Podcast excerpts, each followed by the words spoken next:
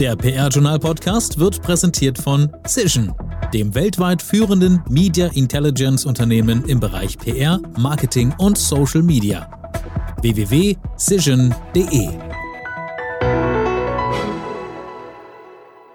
Das Jahr neigt sich mit rasanten Schritten dem Ende entgegen. Die vorletzte Episode des PR-Journal-Podcasts im Jahr 2022 und auch die haben wir wieder richtig vollgepackt. Es geht um einen möglichen Kommunikationskonflikt zwischen Wirtschaft und Politik. Da geht es um die Frage, wie sich Großkonzerne an den Fronten der Demokratie bewegen. Die Einführung von Urlaub ohne Limit bei der Münchner Agentur PR.com ist eines unserer Themen und es geht um eine Purpose-Studie, die aufdeckt, dass eine überzeugende Darstellung des Unternehmenszwecks nur wenigen Unternehmen auch gelingt. Wie immer am Anfang, und das ist auch im November so, gibt es aber erst einmal die PR-News im Überblick mit Marc. PR-News. Mit Marc Erni, hallo. Und wir starten auch direkt durch. Und los geht's mit RTL Deutschland. Da geht das Stühlerücken weiter. Eva Messerschmidt ersetzt Frank Thomsen als PR-Chef. Eva Messerschmidt, bisher Co-Chief Streaming Officer von RTL Deutschland, wird mit Wirkung zum 1. April 2023 die Leitung der Kommunikation von RTL Deutschland übernehmen. Sie ersetzt Frank Thomsen, der das Unternehmen zum Jahresende verlassen wird. Für das erste Quartal 2023 übernimmt Klaus Grevening, aktuell noch Chief Corporate Affairs Officer, kommissarisch zusätzlich die Leitung der Kommunikation von RTL Deutschland. Verena Köttker übernimmt Konzernkommunikation bei der KfW und löst Michael Helbig als PR-Chef ab. Verena Köttker heißt die neue Leiterin der Konzernkommunikation bei der KfW in Frankfurt am Main. Sie übernahm zum 15. November die Verantwortung für die Unternehmenskommunikation der Förderbank der Bundesregierung. Sie löst damit in dieser Funktion den langjährigen Kommunikationschef Michael Helbig ab, der die Bank aber nicht verlässt. Hintergrund ist eine angestrebte strategische Neupositionierung der KfW als digitale Transformations- und Förderbank. Sie hat zur Folge, dass die Unternehmenskommunikation nunmehr zum eigenständigen Unternehmensbereich Konzernkommunikation wird, der ab dem 1. Dezember in direkter Berichtslinie dem Vorstandsvorsitzenden Stefan Wintels unterstellt wird. Katrin van Randenborg, neue Kommunikationschefin beim ADAC. Katrin van Randenborg, seit 2020 Leiterin des Bereichs Media Relations beim ADAC e.V., übernimmt mit ihrem Team die Verantwortung für die gesamte externe Kommunikation des Automobilclubs. Die erfahrene Journalistin und PR-Expertin wird zukünftig den Bereich Media and Public Relations leiten und direkt an ADAC-Vorstand Dieter Nirschel berichten. Seit 1. November ist sie für den öffentlichen Außenauftritt des ADAC insgesamt und insbesondere mit Blick auf die strategische und politische Positionierung sowie auf die Neuausrichtung des Clubs und Weiterentwicklung der Mitgliederleistungen zuständig. Mit der Umstrukturierung seiner externen Kommunikation will der ADAC e.V. seinen Anspruch unterstreichen, die großen Debatten über die Zukunft der Mobilität mit seiner Expertise noch stärker mitzugestalten. Und dann haben wir noch eine Meldung aus der Agenturwelt. Fischer Appelt Gruppe gewinnt den Kommunikations- und Marketing-Etat für die IAA Mobility 2023. Die Agenturgruppe Fischer Appelt konnte sich in einem mehrstufigen Pitch den Kommunikations- und Marketing-Etat für die IAA Mobility 2023 sichern. Zukünftig wird sie die Kommunikation der früheren Automobil- und Motormesse integriert umsetzen und verantworten. Fischer Appelt ist dabei nicht nur für die Kommunikation in Deutschland zuständig, sondern auch international. Die IAA Mobility findet vom 5. bis zum 10. September 2023 in München statt und richtet sich sowohl an B2B, B2ESG und B2C-Zielgruppen. Und das war es dann auch schon wieder mit den aktuellen Meldungen. Ich gebe zurück zu Gerrit. Vielen Dank, Marc. Und jetzt noch ein Hinweis in eigener Sache. Account Manager, Change Consultant, Client Service Director, Data Analyst. Gewichtig klingende Jobtitel machen sich gut auf Visitenkarten. Doch was genau verbirgt sich dahinter? Das PR-Journal hat mit den Jobprofilen ein Mediaformat ins Leben gerufen, das es Agenturen und Unternehmen ermöglicht, potenziellen Bewerberinnen und Bewerbern einen Blick hinter ihre Kulissen zu werfen und zu beschreiben, wie der Arbeitsalltag in der jeweiligen Funktion wirklich aussieht.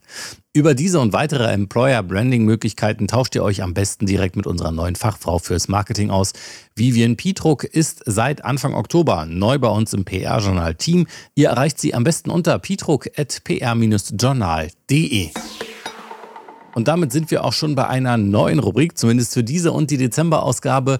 Gemeinsam mit dem Kooperationspartner der Hype 1000 GmbH aus Münster wollen wir der Frage nachgehen, was sich hinter dem Schlagwort Corporate Audio verbirgt. Da wollen wir auch gar nicht lange rätseln, sondern wir lassen direkt Max Konrad zu Wort kommen, einer der beiden Geschäftsführer. Er erklärt, was sich alles dahinter verbirgt.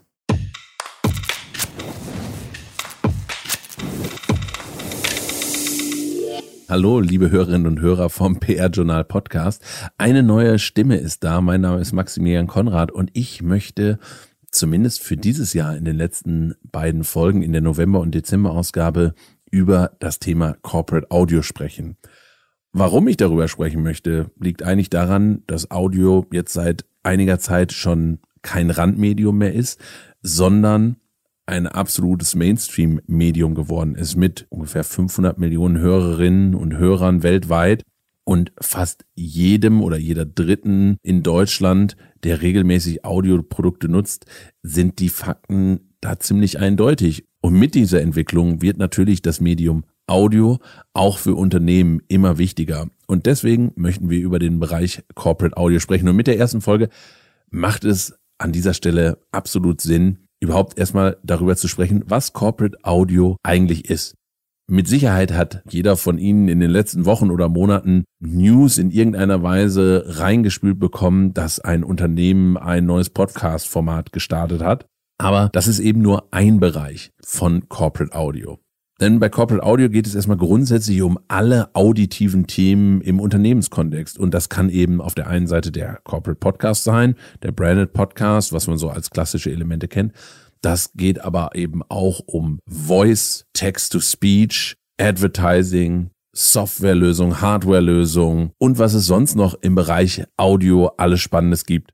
Und ich glaube, die wichtigste Einordnung, die man von vornherein erstmal machen sollte, ist die Einordnung in den verschiedenen Zielgruppen. Denn wenn wir über Corporate Audio reden, dann reden wir über drei Zielgruppen, die man inhaltlich ansprechen kann. Und das ist einmal der Bereich B2C. Das sind eben die Podcast-Formate, die man aktuell von Unternehmen sehr häufig auf Spotify und Apple Podcasts hört. Das sind eben die Formate, die Richtung Consumer gerichtet sind, also Business to Consumer. Der zweite Bereich ist die Kommunikation im Bereich B2B, also Business-to-Business-Kommunikation. Hier gibt es schon das ein oder andere Unternehmen, das so die ersten Gehversuche in diesem Bereich wagt und damit auch schon erfolgreich ist. Ein Beispiel dafür ist das, was HubSpot mit ihrem Podcast versucht als erfolgreiches B2B-Format. Da ist aber eben noch sehr viel Potenzial. Und der dritte Bereich ist die B2E-Kommunikation, also die Business-to-Employee-Kommunikation, die interne Kommunikation. Und das ist eben ein Feld, das besonders wichtig ist, denn wir haben in den letzten zwei Jahren, in den letzten zweieinhalb Jahren starke Veränderungen in unserer Arbeitswelt kennengelernt durch Remote Work, Hybrid Work und eben die Dezentralisierung der Arbeit, die stattgefunden hat, eben nicht mehr, dass alle immer gleichzeitig im Büro sitzen und das so der Mittelpunkt unserer Arbeitswelt ist, sondern dass Homeoffice dazugekommen ist, Coworking Spaces von Relevanz sind, ist eben die Kommunikation im internen Bereich extrem wichtig und hat einen absoluten Fokus bekommen. Und deswegen werden wir mit Sicherheit an der einen oder anderen Stelle die B2E-Kommunikation nochmal gesondert in den Fokus stellen. Neben der Einordnung im Bereich Corporate Audio in den verschiedenen Zielgruppen haben wir schon darüber gesprochen, dass das Feld sehr breit ist. Das heißt also Formate in unterschiedlichen Formen, die es gibt, die Tools, die unterschiedlichen, die es gibt. Und das fängt eben an bei der passenden Hardware, die ich einsetzen kann für meine Kommunikation über Audio bis hin zur richtigen Softwarelösung, die ich einsetzen kann für die verschiedensten Anwendungsfälle. Und das geht eben über Social Audio, Clubhouse Features für das eigene Unternehmen oder die ich im Unternehmenskontext nutzen kann. Das geht um Voice Assistants wie Alexa, Siri, die man eben kennt, die für Unternehmen auch sehr wichtig sein können oder unterschiedliche Messenger-Dienste oder andere Audiotechnologie-Anwendungen, die man einsetzen kann. Ja, und all diese Bereiche fallen unter dem Begriff Corporate Audio, der recht neu ist, den wir aber gerne hier an der Stelle im PR-Journal Podcast besprechen wollen, in all seinen Ausprägungen. Und da ist es uns natürlich wichtig, dass wir Themen besprechen, die Sie, liebe Hörerinnen und Hörer, interessieren. Deswegen schreiben Sie uns, sprechen Sie uns an, was Sie dort interessiert. Und auch wir haben einiges an Themen mitgebracht, über was wir sprechen wollen. Und starten würden wir dann in der nächsten Folge mit einem Thema, was wir immer wieder zu hören bekommen. Und das ist das Thema wie lang muss eigentlich ein Corporate Podcast sein und was ist die ideale Länge eines Corporate Podcasts? Das ist eine der Fragen, die wir am häufigsten und am frühesten gestellt bekommen und darauf wollen wir eingehen und das wollen wir eben in der nächsten Folge im Detail besprechen. Ich freue mich schon drauf und sage ganz herzlichen Dank und herzlich willkommen zur neuen Kategorie Corporate Audio mit mir, Maximilian Konrad.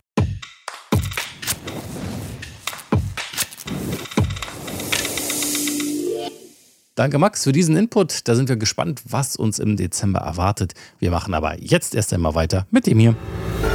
Top-Thema des Monats.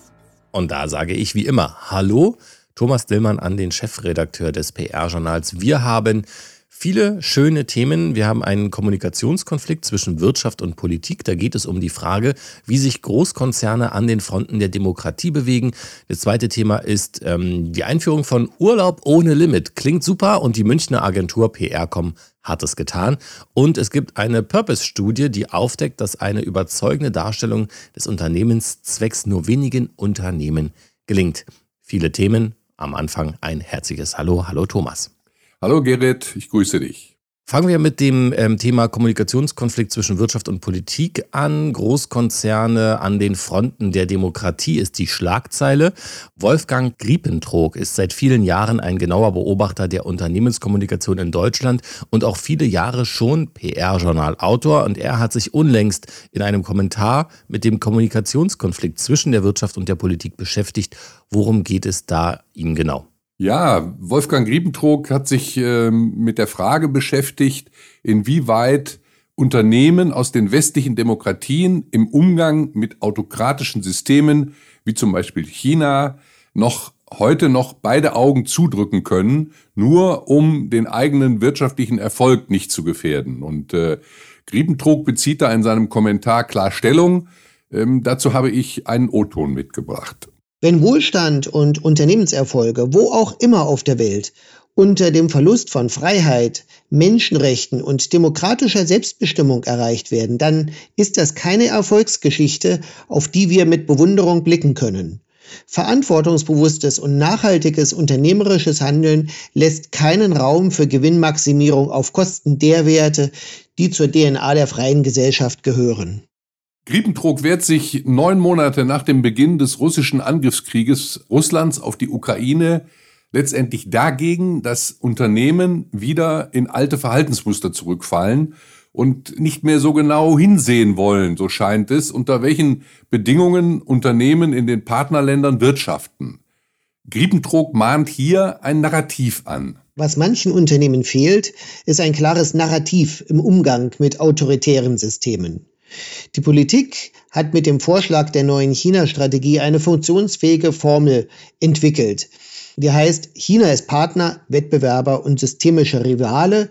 Wir wollen unsere Wettbewerbsfähigkeit und Souveränität erhalten und durch eine breitere Risikostreuung langfristig absichern.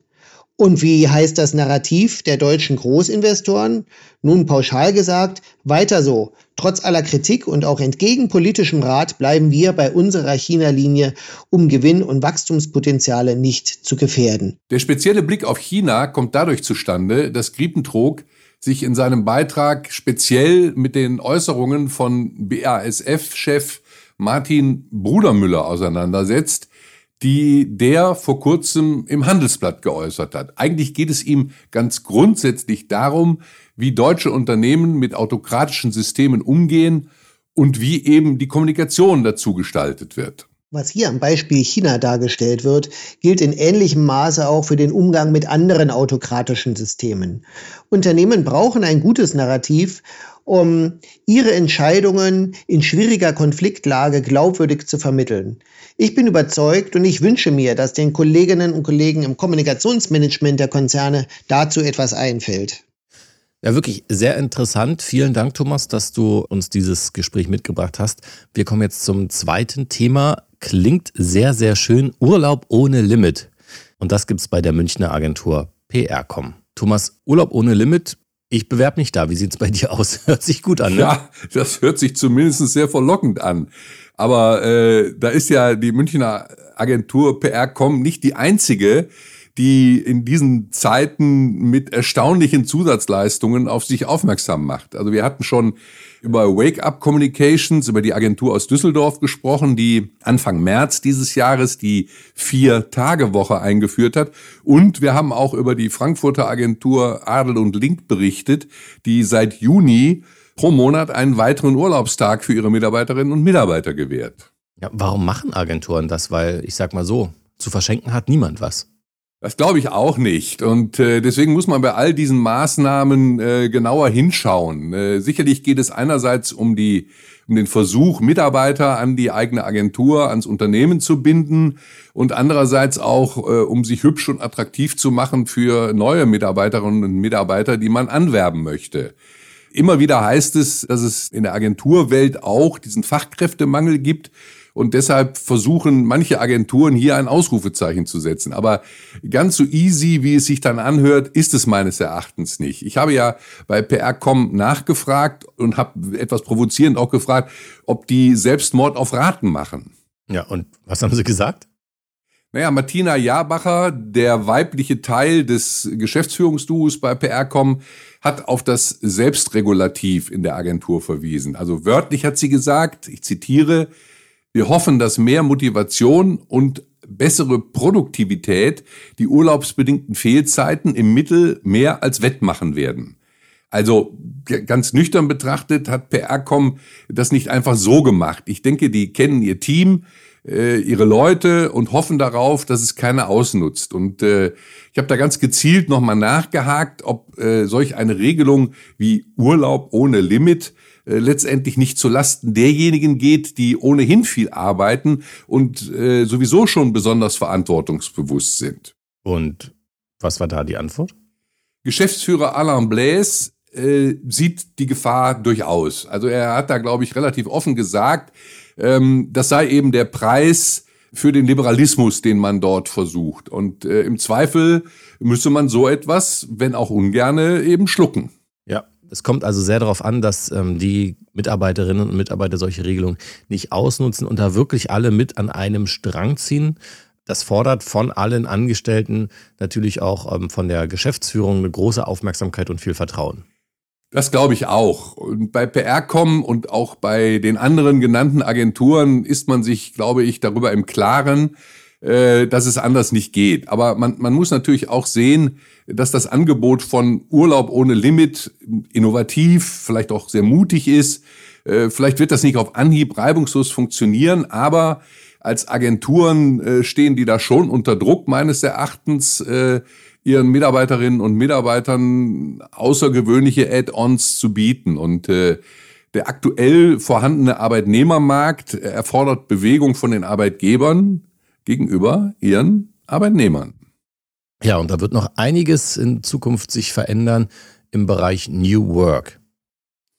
Das ist zu erwarten. Äh, in dem Interview habe ich dann auch noch um eine Prognose gebeten, wie sich solche Arbeitsorganisationsmodelle wohl künftig verändern werden und Alain Blaise meinte, ich zitiere, ja, die klassischen Modelle werden vielleicht nicht vollständig schwinden, aber sie werden schwinden.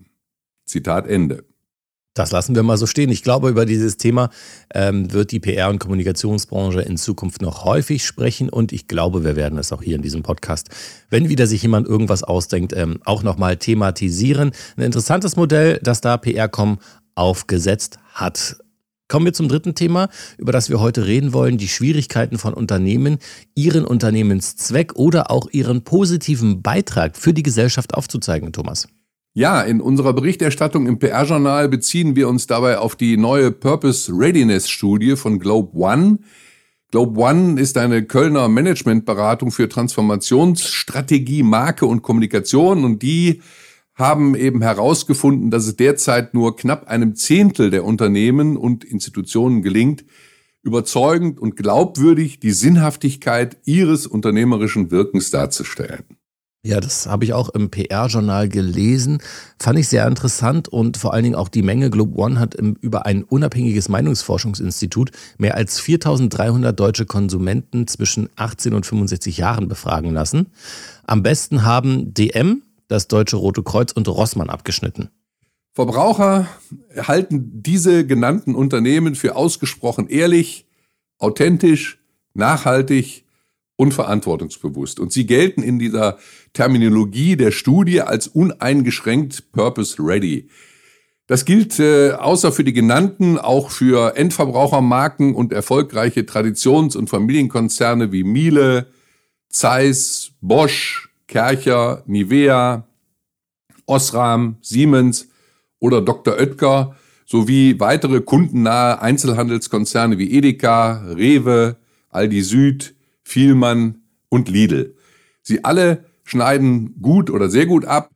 Ihnen allen hilft bei ihrem guten Abschneiden auch eine starke CEO-Kommunikation zu gesellschaftsrelevanten Themen. Und äh, Unternehmen, denen es eben gelingt, äh, ihre CEOs hier in ein gutes Licht zu setzen, die können dann bei der Darstellung ihres Unternehmenszwecks davon profitieren. Ja, jetzt haben wir über die äh, oberen gesprochen der Rangliste. Wer steht denn am Ende? Die Schlusslichter im Ranking äh, bilden die beiden Wohnungskonzerne Deutsche Wohnen und Vonovia sowie die Medienmarke Bild. Also die Letztplatzierten verfügen dann laut der Untersuchung aufgrund von Reputationsproblemen nur über eine sehr schwache Basis, um einen gesellschaftlich relevanten äh, Unternehmenszweck glaubwürdig vermitteln zu können. Vielen Dank, Thomas. Wir sind ähm, damit durch. Vielen Dank für deine Erläuterungen zu den Themen des Monats November. Wie immer an dieser Stelle der Hinweis, alle Themen, über die wir hier gesprochen haben und weiteres Wissenswerte aus der PR- und Kommunikationsbranche könnt ihr im PR-Journal nachlesen. Übrigens auch teilweise mit Links auf weiterführende Informationen.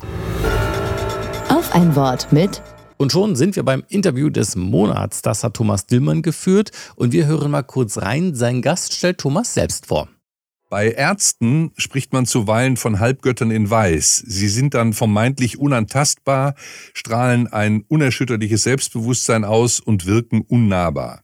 Gleiches kann man zuweilen auch von Journalistinnen und Journalisten sagen, vor allem wenn sie aus renommierten Verlagshäusern kommen, die mit ihren Titeln maßgeblichen Einfluss auf die Meinungsbildung haben. Da stellt sich die Frage, wie sich die Unternehmenskommunikation in solchen Verlagshäusern behaupten kann, wie sie sich Gehör verschafft und Akzeptanz findet. Da stellt sich die Frage, wie sich die Unternehmenskommunikation in solchen Verlagshäusern behaupten kann, wie sie sich Gehör verschafft und Akzeptanz findet. Doch ist es wirklich immer ein Gegeneinander? Wie kann es gelingen, Klischees dieser Art zu überwinden? Fragen wir jemanden, der sich damit auskennt. Fragen wir Silvi Rundel, die seit 16 Jahren die Geschichte der Unternehmenskommunikation im traditionsreichen Zeitverlag führt. Sie spricht im PR-Journal-Podcast über das Klima im Zeitverlag, über den gegenseitigen Umgang miteinander und die Imagearbeit. Herzlich begrüße ich Silvi Rundel, die Leiterin Unternehmenskommunikation und Veranstaltungen des Zeitverlags im PR-Journal Podcast. Hallo Frau Rundel, herzlich willkommen. Hallo und herzlichen Dank für die Einladung. Ich freue mich sehr, hier zu sein. Ja, sehr gerne. Eigentlich habe ich mich ja eingeladen, weil ich ja heute beim Zeitverlag zu Gast bin und wir hier die gute Technik nutzen können. Ähm, das macht es einfacher. Frau Rundel, äh, bevor wir gleich jetzt tiefer in Ihr spannendes Aufgabenfeld einsteigen, möchte ich Sie bitten, sich kurz vorzustellen. Ja, ich bin Silvi Rundel, 48 Jahre alt, bin seit 2006 bei der Zeit Verlagsgruppe Leiterin der Unternehmenskommunikation und des Veranstaltungsbereichs. Davor habe ich ein paar Jahre bei Axel Springer in der Unternehmenskommunikation gearbeitet. Naja, die Geschichte, die langjährige Geschichte in der, in der Öffentlichkeitsarbeit ist ja hier ein wesentlicher Aspekt. Äh, Sie haben gesagt, Sie waren zuvor auch beim Springer Verlag. Äh, da möchte ich mal einhaken. Ich hätte da die Vermutung, dass es dann nach dem Wechsel ein kleiner Kulturschock war. Oder verfalle ich mit meiner Frage jetzt, sagen wir mal, wieder in irgendwelche Klischees, dass es bei Axel Springer damals, also vor 16 Jahren, noch viel traditioneller zuging und die Kluft zwischen Verlag und Redaktion vielleicht noch größer war? Also der größte Unterschied bei dem Wechsel war, dass ich von einem großen Konzern in ein mittelständisches Unternehmen gewechselt bin was für mich viele Vorteile hatte. Als ich bei der Zeit 2006 begann, waren wir hier 400 Mitarbeiterinnen und Mitarbeiter. Es gab eigentlich nur den Standort Hamburg und natürlich war auch so diese Produktpalette noch sehr äh, begrenzt. Gleichzeitig hat es mir die Möglichkeit gegeben, ganz viel auch mitzugestalten. Und das war eigentlich das, was ich an diesem Wechsel am meisten genossen habe und immer noch sehr, sehr genieße, dass ähm, wir hier wirklich ja viel einfach uns ausdenken, ausprobieren und ähm, ja vielen Projekten auch eine Zeit geben, sich zu entwickeln und dass auch mein Bereich einfach äh, Projekte auf die Straße bringt und auch nicht so in diesen strengen Abteilungsgrenzen vielleicht denken muss. Ja, da kommen wir ja gleich zu. Ich denke, das werden wir noch ein bisschen so auffächern, wie das läuft. Jetzt haben Sie aber kein Wort zu diesem Kulturschock gesagt, nachdem ich gefragt habe. War es überhaupt einer? Es ist ja schon einige Jahre her und mit Sicherheit war es ein Kulturschock. Mit Sicherheit ist es hier eine andere Kultur. Aber es war in vielerlei Hinsicht auch ein sehr schöner Kulturschock, weil ähm, also das ist zum ersten, was ich, zum einen das, was ich gerade gesagt habe. Ich erinnere mich aber auch noch gut dran, dass kurz nach meinem Start gab es das große Zeit-Sommerfest. Und natürlich kam ich ja auch an und insgesamt würde ich mal sagen, dass auch heute sehr viel mehr jüngere Menschen auch durch Zeit Online bei der Zeit und bei Zeit Online arbeiten. Aber dann gab es dieses äh, Sommerfest und ich habe direkt gesehen, wie gut die Zeit Leute zusammen feiern können. Und das äh, war für mich schon mal so ein erster sehr positiver Indikator, weil alle hatten Lust darauf, sich zu unterhalten, ähm, miteinander anzustoßen. Es wurde getanzt bis tief in die Nacht und es hat mir schon so ein Gefühl gegeben, was es ausmacht, auch Teil dieser Zeit Familie zu sein. Sie hatten aber schon unterschrieben zu diesem Zeitpunkt. Ich hatte schon unterschrieben. Also ich war sehr davon überzeugt von diesem Wechsel, weil ich äh, mich auch genau nach so einem Umfeld auch äh, gesehnt habe. Also am kommenden Montag geht es dann weiter. Wir erfahren dann noch viel über die Bedeutung der internen Kommunikation und der vielen Veranstaltungen, die in den Bereichen von Zeitkommunikationschefin Sylvie Rundel fallen. Also nicht vergessen, Montag, 28. November, unbedingt auch wieder einschalten. Und wer jetzt noch zum Ende des Jahres oder vielleicht auch fürs neue Jahr auf der Suche nach einer neuen Herausforderung ist, unbedingt gut zuhören. Karrieresprungbrett. Wir haben ja heute schon im Podcast gehört, was Agenturen so alles unternehmen, um als attraktiver Arbeitgeber wahrgenommen zu werden. Hier folgt eine kleine Auswahl an Jobangeboten aus der PR-Journal Jobbörse. Die Yara GmbH und KKG ist ein Teil eines globalen Netzwerks und das arbeitet daran, einige der wichtigsten Herausforderungen der Welt wie Ressourcenknappheit, Ernährungssicherheit und Umweltveränderungen gewinnbringend und verantwortungsvoll zu lösen. Hier wird für den Standort Dülmen zum nächstmöglichen Eintrittsdatum ein Leiter der Öffentlichkeitsarbeit und der politischen Kommunikation gesucht. Einen PR-Manager Europe sucht die London and Partners. Das ist die Agentur für Wirtschaftswachstum und Reiseziele in London. Und die suchen schnellstmöglich jemanden für einen Standort in Berlin. Und dann haben wir noch eine Stelle für einen Senior PR Consultant Human mit Fokus Health.